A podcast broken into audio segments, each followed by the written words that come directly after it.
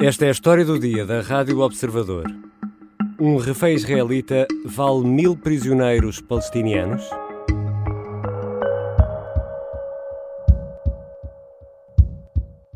احنا لاحظنا انه هناك مماطله وتلكؤ من نتنياهو ومن خلال هذه المفاوضات Ezat Al-Hashek pertence à representação oficial do Hamas no Catar.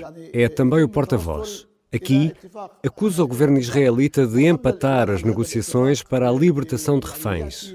Diz que, por mais do que uma vez, as negociações voltaram para trás, e isto devido a exigências de última hora por parte de Israel, quando tudo estaria já bem encaminhado. Ezat Al-Hashek acusa Netanyahu de empatar, em benefício próprio, explica que, para o primeiro-ministro israelita, a guerra é uma forma de se manter no poder. Em Israel, a opinião pública e, sobretudo, as famílias exigem o resgate dos cerca de 240 reféns que estão nas mãos de radicais na faixa de Gaza. E estão a perder a paciência com o que consideram ser a falta de ação do governo. Mas saberá Israel onde estão estas pessoas? Que capacidade tem para as resgatar com vida? E como se negocia? São perguntas para Paulo Batista Ramos, professor de Relações Internacionais na Universidade do Minho e especialista em segurança. Eu sou Ricardo Conceição e esta é a história do dia, de sexta-feira, 17 de novembro.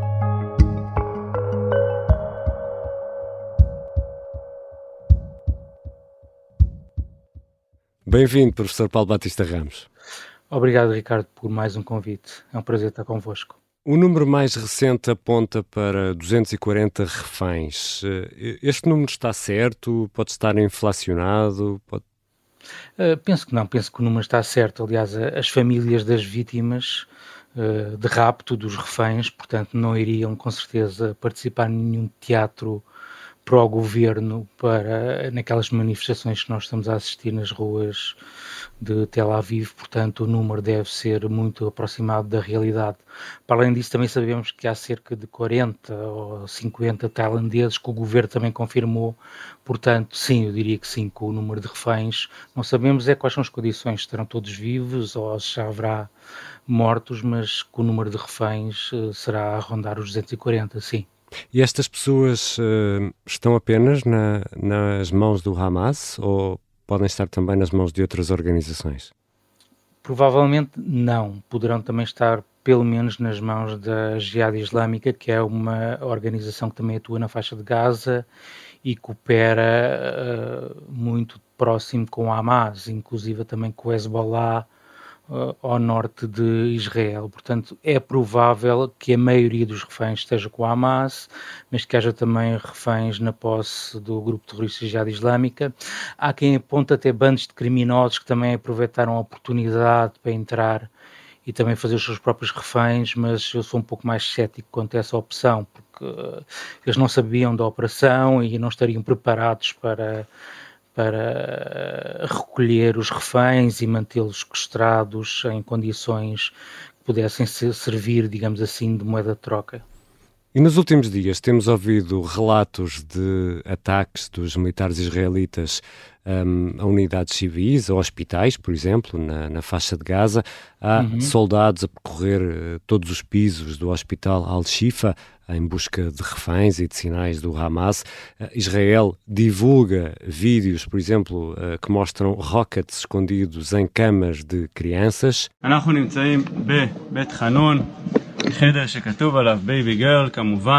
Até que ponto estas alegações são verdadeiras?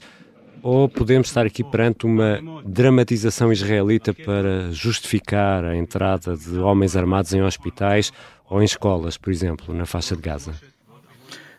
Uh, no meu entender, as alegações são verdadeiras. Uh, falando concretamente do hospital de Al-Shifa, uh, nós no dia 7 de outubro vimos imagens de propaganda do Hamas nas quais parte das unidades que atacaram os kibbutz ali ao redor de, da faixa de Gaza partiram precisamente do hospital de Al-Shifa. Nós vimos imagens da cobertura do hospital, da entrada das emergências e, portanto, efetivamente, isso é verdade, o hospital de Al-Shifa uh, serviu de base destas operações uh, militares do Hamas. Foi o próprio Hamas que colocou essas imagens na sua propaganda. Uhum. Sabemos também que há médicos no hospital, principalmente estrangeiros, recebem indicações para ou não frequentar determinadas áreas do hospital, ou deixar alguns corredores vagos, vazios, portanto não ocupar com doentes, com camas,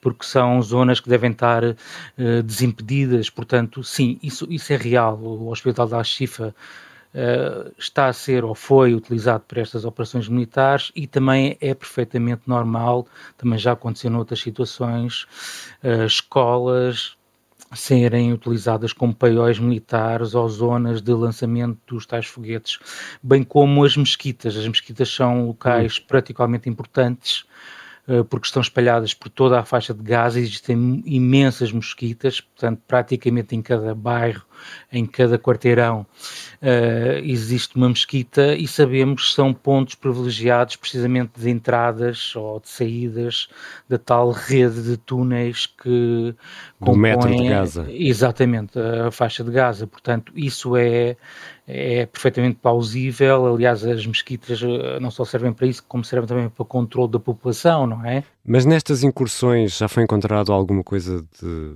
relevante? Aparentemente já foi encontrado um refém, um soldado, as autoridades israelitas não quiseram divulgar eh, se está vivo, se está morto, quais são as condições, mas aparentemente terão encontrado no hospital de Al-Shifa já um militar uh, raptado. Agora, tudo o resto que nós estamos a ver realmente é muito pouco para estas alegações uh, tremendas que está uma base uh, debaixo do hospital, a verdade é uma, é que os militares israelitas também não vão entrar nos túneis. Hum. Portanto, uh, não é fácil uma guerra, digamos assim, subterrânea, apesar dos militares israelitas terem unidades especiais. Para isso até é uma unidade especial, exatamente. Exatamente, para essa guerra subterrânea não é fácil e muito provavelmente eles não irão entrar nos túneis. Portanto, o que estão a encontrar nas tais caves ou nas zonas mais uh, subsolo do hospital é esta, são pequenas munições, armas ligeiras. In military terms, this is a grab bag. Grab and go. É o tal grab and go, não é? Quase uhum. pequenas armas para pegar e, e, enfim, utilizar ali quase no momento. Até ao momento ainda não vimos efetivamente grandes provas, grandes evidências desse tal arsenal uh, gigantesco do Hamas uh, debaixo do hospital, mas também convém uh, referir o seguinte: parte, ou se calhar a maior parte desse arsenal já foi esgotado precisamente neste mês de guerra, digamos assim. Já voltamos à conversa com Paulo Batista Ramos, especialista em segurança, professor na Universidade do Minho.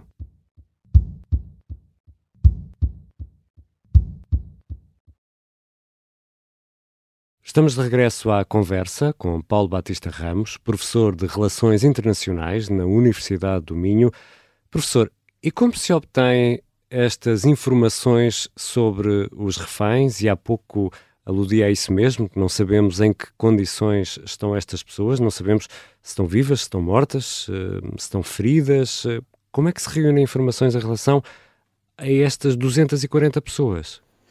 uh, de várias formas. Uh, uh, talvez a primeira e a principal que, te, te, esteja agora a ser utilizada é os interrogatórios que estão a ser feitos aos elementos capturados do Hamas. Não só aqueles que foram capturados no dia 7, 8, 9, nos dias seguintes, digamos assim, uh, ao massacre que aconteceu em Israel, como agora também estão a ser capturados vários elementos do Hamas, estamos a assistir a isso, não muito, mas estamos a assistir, uh, não muito, porque a informação que nos é transmitida, aquilo que temos acesso, é filtrada uhum. pelas Forças Armadas de uh, Israel, mas estão a ser capturados elementos do Hamas e é natural que, que, os interrogatórios que estejam a ser feitos esses elementos vão no sentido de uh, identificar e procurar onde é que estão uh, localizados os reféns. E depois existe uma segunda opção, que é a opção normalmente mais comum. Os israelitas possuem uh, tecnologias, uh, enfim, que são secretas, que eles não divulgam, são bastante mais secretas do que a famosa cúpula de ferro, que têm sensores aéreos e terrestres para detectar uh, os túneis. E, portanto, é natural que neste momento eles estejam a utilizar intensivamente esses sensores uh, para identificar onde é que estão seres humanos e depois, através de outros elementos, uh, enfim, uh, entrada de alimentos, de água, de logística, os uhum. famosos tubos de respiração, que é preciso ter, aqueles túneis precisam de oxigênio. Uh, aliás, há túneis que só é possível entrar até com botijas de oxigênio, quase como se fôssemos uh, mergulhadores, não é? Portanto, através de outros elementos que é necessário para que aconteça vida nesses túneis, uh, eles consigam identificar mais ou menos onde é que estão uh, os reféns. Isso já foi conseguido no, no passado. E sabemos que existem uh, negociações. Estas negociações são diretas entre o governo de Israel e os representantes do Hamas ou há aqui sempre mediadores? Eh, enfim, teoricamente podem ser diretas, mas dadas as, as circunstâncias, eu julgo que não estarão a ser diretas de todo e o mais natural é que quem esteja a servir de intermediário seja neste momento o governo do Qatar, Uh, por vezes, organizações humanitárias como a Cruz Vermelha também podem servir de intermediários nestas uh, situações, bem como outros governos mais discretos na região, como o Oman, uh, por exemplo, também já participou no passado em negociações uhum. entre, digamos assim, Israel e forças ocidentais e eh, forças árabes e até o, o, o, Irão, e por vezes até indivíduos, portanto, homens de negócios ou com alguma proeminência, hum. que ao fim e ao cabo é, de, é deixado alguma passagem, algum salvo-conduto, tanto da parte de Israel como do Hamas, e que conseguem obter a confiança de ambos os lados para servir de intermediários. Portanto, eu diria que não existe um bloqueio ou uma cortina de ferro entre ambos os lados. Digamos que são suficientemente inteligentes e têm experiência suficiente para deixar sempre linhas de, de contacto. E quando há troca de reféns uh, por uh, prisioneiros, uh, posso-lhe fazer esta pergunta? Uma vida israelita vale quantas vidas palestinianas nestas trocas? Uh, essa pergunta é bastante pertinente. Uh, enfim, é a pergunta, vou responder quase de uma forma provocatória, da taxa de câmbio. A taxa de câmbio das vidas humanas. Uh, na realidade, isso é tido tanto em consideração pelo governo de Israel como pelos vários grupos terroristas que ao longo das últimas décadas já trocaram reféns ou uh, só por curiosidade eu lembro que a primeira troca de reféns israelitas por militantes palestinianos ocorreu em 1968 na altura o grupo que efetuou o sequestro foi uh, a Frente Popular de Libertação da Palestina, que ainda existe hoje, é um uhum. grupo terrorista de matriz uh, marxista, digamos assim, e nessa primeira troca de reféns foi a única vez onde foram trocados mais israelitas por palestinianos, portanto 22 uhum. israelitas por 16 palestinianos. O governo de Israel não gosta de admitir, eh, não admitiu na altura que houve troca de reféns, não gosta de admitir que negocia com terroristas, mas a verdade é que ao longo das últimas décadas tem sempre negociado.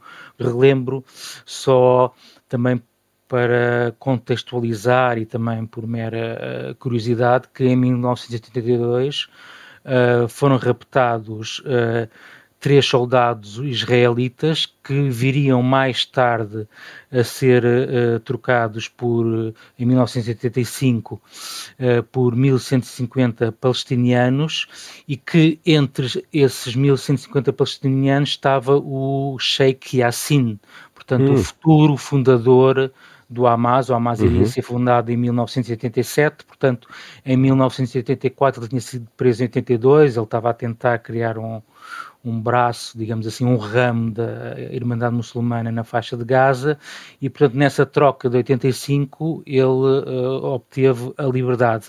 Tal como aconteceu em 2011, quando o soldado israelita foi raptado e foi trocado por uh, uh, 1027 palestinianos, entre os quais se encontrava agora o famigerado Yahya Sinwar, que é o chefe do Hamas para a faixa de Gaza, portanto, o indivíduo, o tal indivíduo, ah, penso que uh, muitos dos vossos ouvintes já ouviram falar, que tinha um cancro benigno no cérebro e foi operado e retirado por Israel e depois acabou por ser trocado também nesse grupo de reféns, chegou a aprender hebraico uh, na prisão, uh, portanto, a estudar o inimigo, digamos assim, e agora é um dos principais, é o inimigo número um, digamos assim, o inimigo público número um de, de Israel. Portanto, uh, a taxa de câmbio eu diria que está num israelita para mil palestinianos, se assim quiser.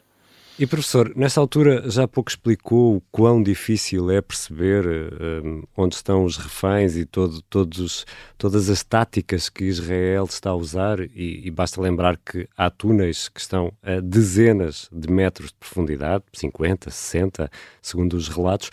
Uhum. Israel terá alguma noção real, exata, de onde podem estar grupos de 20, 30 reféns, se é que estão assim organizados? Uh, no passado, sim. Uh, o, o, máximo de profundidade de túneis que foram encontrados até hoje foi 70 metros de hum. profundidade. Hum. E os túneis têm sido construídos cada vez a maior profundidade, precisamente por causa dos meios, das capacidades tecnológicas que os israelitas foram adquirindo também ao longo dos últimos anos para detectar esses túneis e movimentações dos seres humanos no interior desses túneis. Eu lembro que em 2014 uh, os israelitas uh, tinham mais uma vez um soldado raptado, uh, foi detectado onde é que estava esse soldado e que estava num túnel com vários outros elementos do, do Hamas, com dezenas de elementos do Hamas, e a decisão foi bombardear o túnel e, portanto, todos morreram. Morreram os elementos do Hamas e morreu o soldado uh, israelita. Eu aqui só gostaria de acrescentar uma nota que parece importante para compreender uh, quanto vale, ao fim e ao cabo, ou qual o nível de preocupação em recuperar uh, os reféns israelitas por parte do governo israelita e até que ponto é que eles estão verdadeiramente dispostos a negociar uh, a libertação dos reféns. Normalmente em Israel, o setor militar, o setor das IDF, é contra a negociação com grupos terroristas, porque hum. acha que isso enfraquece digamos assim, a postura futura estratégica do Estado de Israel. O poder político é bastante mais maleável nestas situações. E lembro que em 1986 foi é, eh, publicada, entre aspas, porque não é pública, é secreta, mas foi dada a conhecer uma diretiva das Forças Armadas de Israel, a chamada Diretiva Aníbal, que na prática dá, dá aos militares israelitas licença para matar os seus camaradas caso estes estejam em vias de vir a ser presos e tomados como reféns por parte dos grupos terroristas palestinianos. Mas, por outro lado, há uma pressão enorme da opinião pública, nomeadamente dos familiares dos reféns, para que Israel faça alguma coisa. We don't know, we don't have a list of the hostages. We don't know their condition. I don't have anything. So I need your help. Também ouvimos uh, uh, no início do episódio uh, um representante do Hamas a acusar o primeiro-ministro israelita de protelar as negociações porque explica este, este representante do Hamas, a guerra é benéfica a Netanyahu porque se perpetua no poder. Quanto mais tempo durar a guerra, mais Netanyahu ficará no poder. Esta acusação faz algum sentido? Faz, faz algum sentido. É, parece óbvio que uh, muita gente agora em Israel exige, até segundo as sondagens, que uh, Netanyahu seja apiado do poder. Ainda agora o líder da oposição sugeriu que o Netanyahu se demitisse e que o próprio partido Likud nomeasse um outro, portanto, o partido do próprio primeiro-ministro nomeasse um outro primeiro-ministro. Portanto, essa acusação faz efetivamente algum sentido.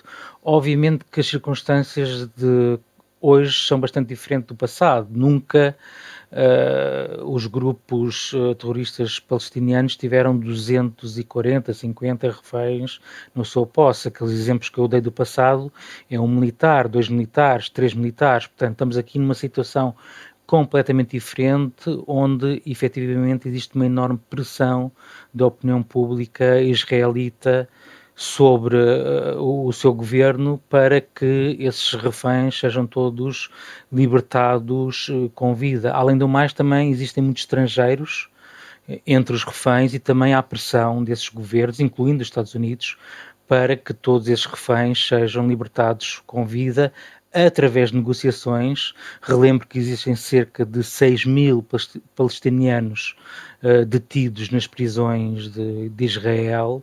Aliás, estes 6 mil detidos, muitos deles uh, estão detidos ilegalmente, são detenções administrativas, em certa medida já para preparar futuras trocas uh, de prisioneiros. Muitos deles são crianças, são mulheres, precisamente para já preparar, estão lá sem acusação, estão presos sem acusação, já para preparar possíveis futuras trocas de prisioneiros com uh, os grupos palestinianos. Portanto, há todo um contexto que efetivamente uh, pode levar a crer e a termos expectativas que sim, que as negociações uh, vão para a frente.